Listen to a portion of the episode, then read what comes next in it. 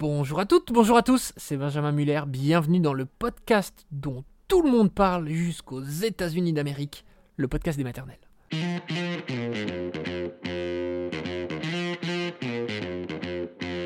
Le podcast des maternelles. Aujourd'hui, on va écouter le témoignage d'Andrea. Andrea qui est une maman séropositive, maman de trois enfants, qui va nous raconter sa vie, conciliant toutes ses casquettes. Et nous serons juste après avec Dr Pauline Georges Picot. Bonjour Andrea. Bonjour. Merci d'être sur le plateau de la Maison des Maternelles. Vous avez 30 ans, vous avez appris que vous étiez séropositive à l'âge de 22 ans. Forcément, ça n'a pas été simple d'accepter votre maladie, surtout que vous y attendiez, mais alors vraiment pas du tout. Et surtout, vous avez dû faire face aux, préjugés liés au sida. Aujourd'hui, vous êtes euh, totalement épanouie. D'abord parce que le virus ne euh, vous a pas empêché d'être la maman de trois petites filles. Elia qui a 6 ans, Amalia qui a 3 ans et Sandra qui a 21 mois. Elles sont en très bonne santé toutes les trois. Et puis aujourd'hui, euh, le virus est totalement indétectable dans votre sang. Enfin bref, j'ai en face de moi une femme, je crois, qui va très bien. On va revenir en arrière sur votre histoire. Vous êtes ivoirienne d'origine. Vous êtes arrivée en France à l'âge de 18 ans avec votre maman et avec votre sœur. Alors, dans quelles circonstances est-ce que vous avez appris que vous étiez séropositive? Comment ça s'est passé? En fait, euh, j'étais avec euh, un copain à l'époque et euh, c'était la première personne d'ailleurs qui m'a proposé de faire mon test. Voilà, il m'a dit voilà, ce serait bien qu'on fasse le test. Moi, j'ai pas trouvé d'inconvénient que je me sentais vraiment pas concernée par ce virus-là. Et donc, j'ai fait mon test pour la première fois et il est sorti positif. Et c'est vrai que c'était un choc, déjà, de savoir que j'étais séropositive.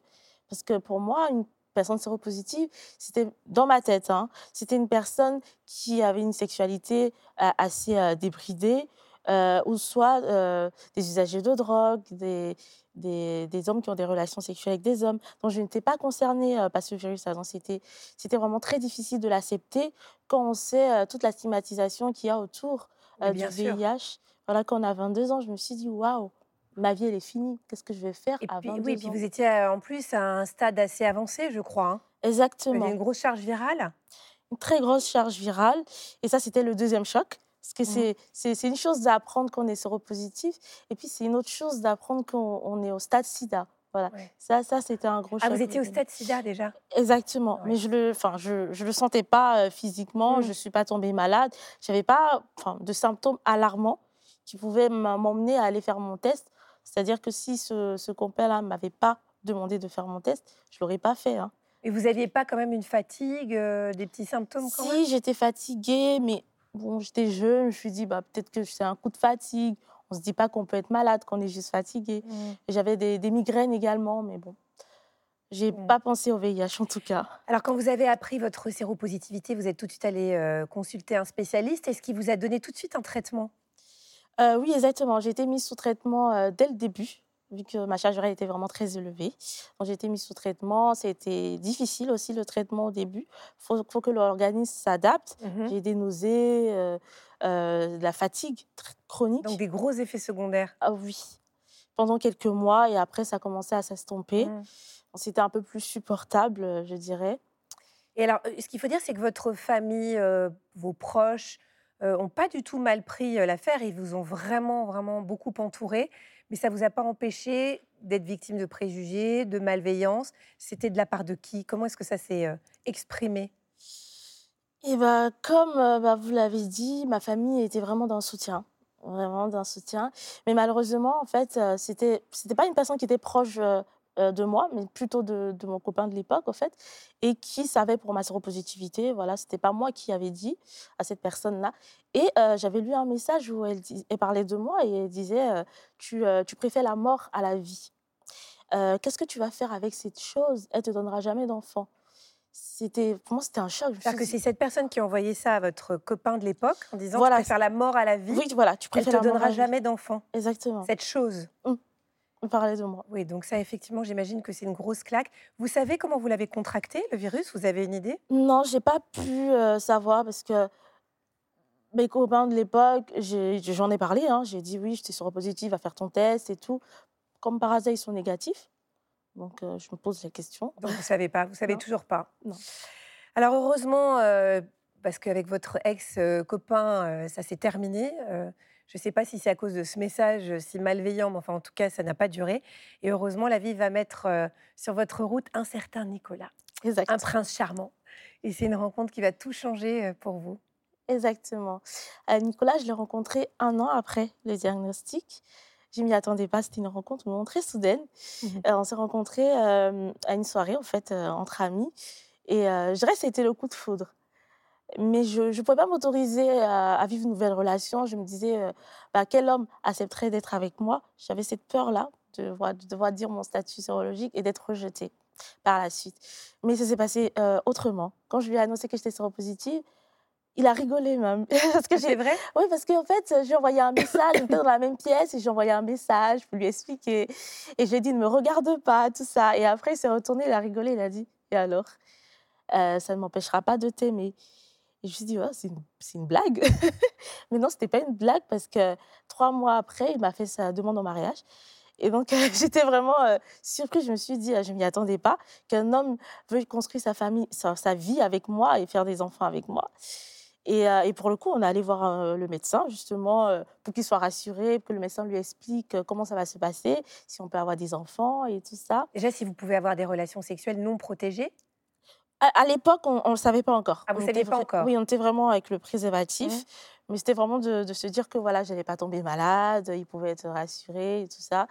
Et donc, donc lui, il n'avait vraiment pas de problème avec le virus, il se sentait rassuré. Voilà. Et alors, comment donc vous avez parlé vite de faire des enfants ensemble, hein, puisque c'était l'amour avec un grand A. comment est-ce que ça se passe quand on est séropositif pour mener à bien ce projet de grossesse? Bah pour mon cas, vu que on, utilisait le préservatif, on savait pas trop comment faire un enfant avec le préservatif. Et du coup, je suis renseignée sur Internet et j'ai vu qu'on pouvait faire une auto-insémination. Mmh et c'est ce qu'on a fait pour notre première fille. Mais sauf que j'étais indétectable. Donc, je ne pouvais plus transmettre le virus. Ça, je ne le savais pas encore à l'époque. Et donc, je pouvais avoir des rapports non protégés avec lui sans lui transmettre le virus. C'est ça, mais à l'époque, c'est vrai que ce n'était pas encore euh, dit. Aujourd'hui, on le sait. Oui. Mais bon. Alors, quand vous, êtes tombée enceinte euh, d'Elia, est-ce que vous avez eu des doutes à mener euh, à terme cette grossesse? Est-ce que ça vous a angoissé au début, j'étais un peu angoissée à l'idée de peut-être transmettre le virus au bébé. C'est vrai qu'on m'a rassuré que non, il y avait, il y avait peu de chances voilà, euh, qu'elle soit, peu de risques qu'elle soit euh, euh, transmise. Mais j'avais cette crainte-là quand même de transmettre, c'était le premier bébé, on, s'inquiète.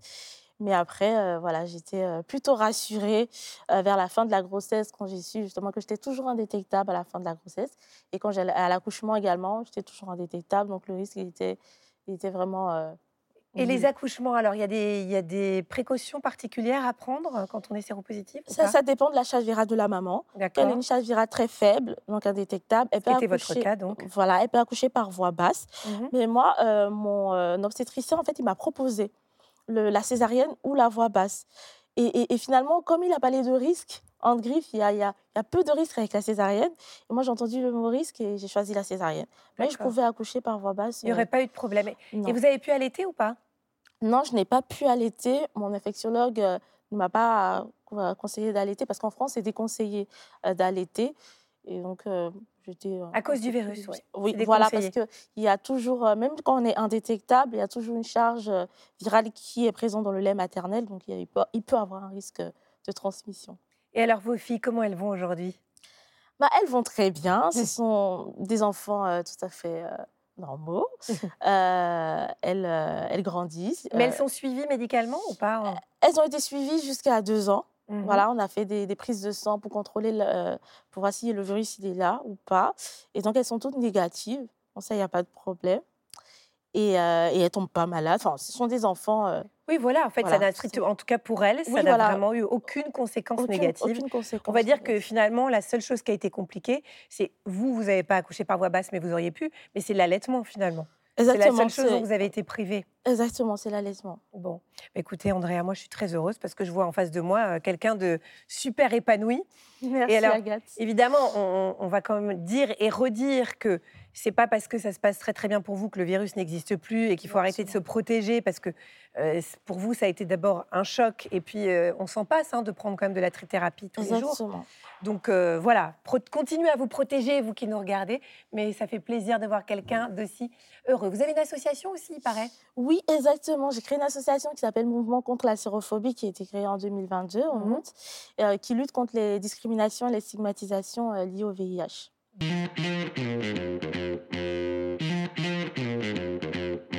Nous accueillons le docteur Pauline Georges Picot. Merci d'être avec nous, docteur. Vous êtes gynécologue obstétricienne à l'hôpital de la Pitié-Salpêtrière à Paris, aussi à l'hôpital américain.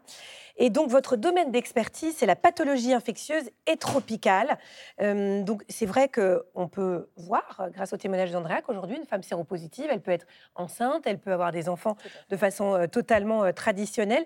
Si sa charge virale est indétectable, ça veut dire quoi indétectable? On ne peut pas imaginer, on a un virus, mais on l'a pas, quoi. Alors, le virus du VIH, c'est un virus qui est un petit peu particulier. Il va aller se loger dans les globules blancs, les euh, cellules de l'immunité. Il va s'y répliquer. Et plus il s'y multiplie, plus la quantité de virus présente dans le sang, la charge virale, va augmenter. L'objectif du traitement pour le VIH, c'est en donnant des molécules, baisser cette quantité de virus dans le sang, cette charge virale, jusqu'à la rendre indétectable. Indétectable, ça veut dire que les machines des laboratoires n'arrivent plus à détecter cette charge virale qui va devenir en dessous d'un certain seuil que la plupart du temps on utilise, c'est 50 copies par millilitre. D'accord. Si la patiente arrête son traitement, la, charge, le- la quantité de virus va à nouveau augmenter, le virus Parce va se le- il va se multiplier. reproduire. Quoi, en fait, Exactement. Il va se multiplier et à ce moment-là, on redevient détectable. Donc, c'est un traitement qu'on prend toute sa vie. Alors justement, parlez-nous de ce traitement, la, fameuse trithérapie. Ces molécules, euh, qu'est-ce que c'est et, et- et est-ce que c'est parce que moi j'ai dans l'idée que c'est plein de pilules tous les jours et tout. Alors, la trithérapie, tri, c'est trois traitements. C'est trois molécules qui vont agir sur les différentes étapes de multiplication du virus.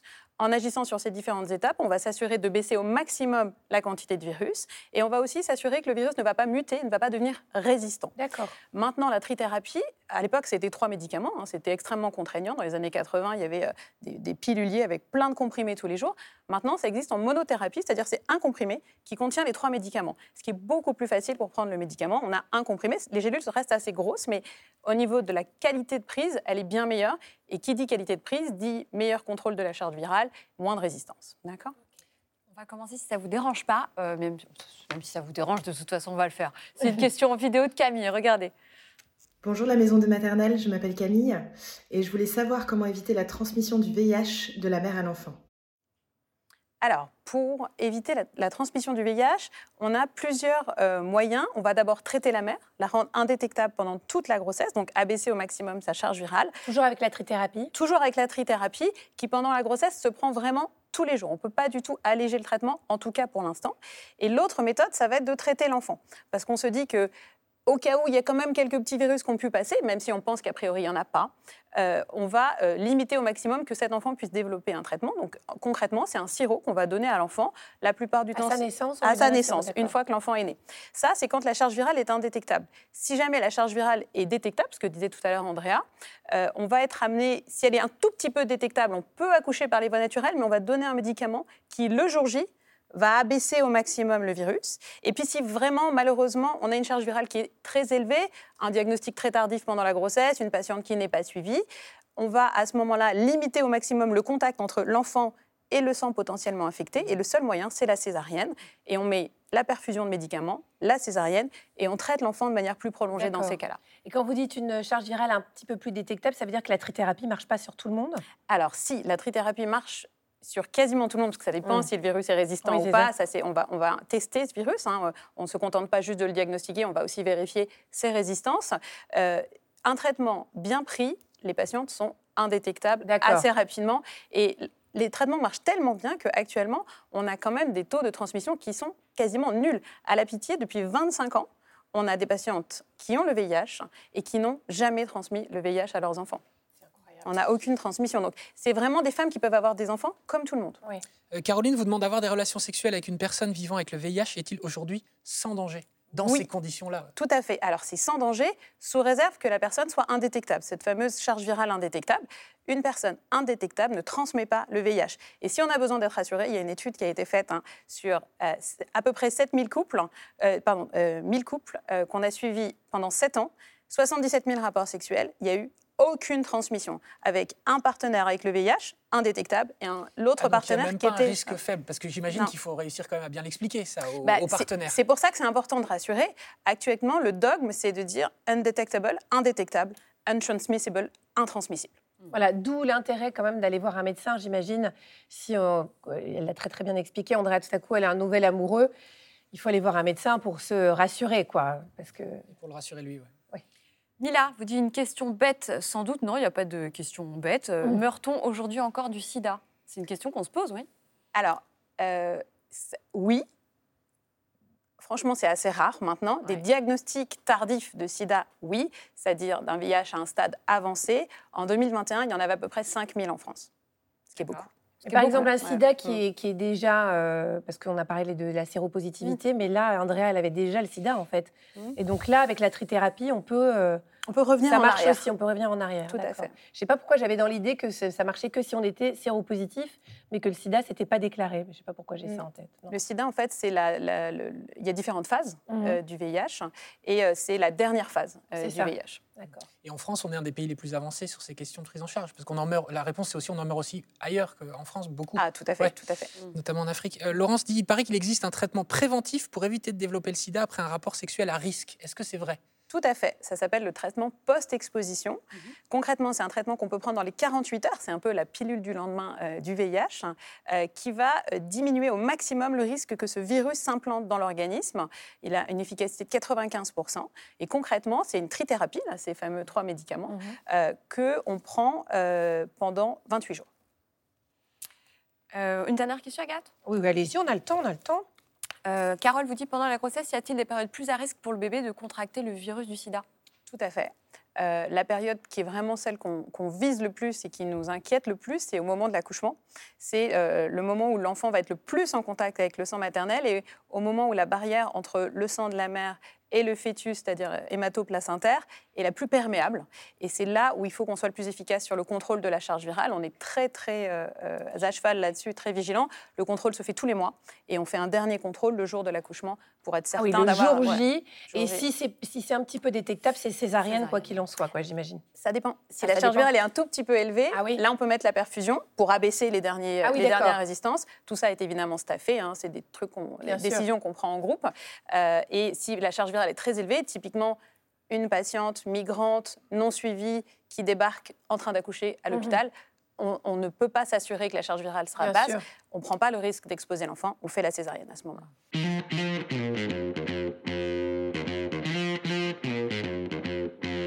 Merci beaucoup à docteur Pauline Georges Picot et merci à Andrea d'être venue dans la maison des maternelles. Voilà, c'est la fin de ce podcast. J'espère que ça vous a plu, que ça vous a intéressé. Si c'est le cas, n'hésitez pas à le partager, voire même si vous pouvez prendre deux petites secondes pour mettre les petites étoiles et un petit commentaire sur votre plateforme d'écoute de podcast. Ça nous aide beaucoup pour être mieux référencés, donc ce serait trop sympa. Merci à tous.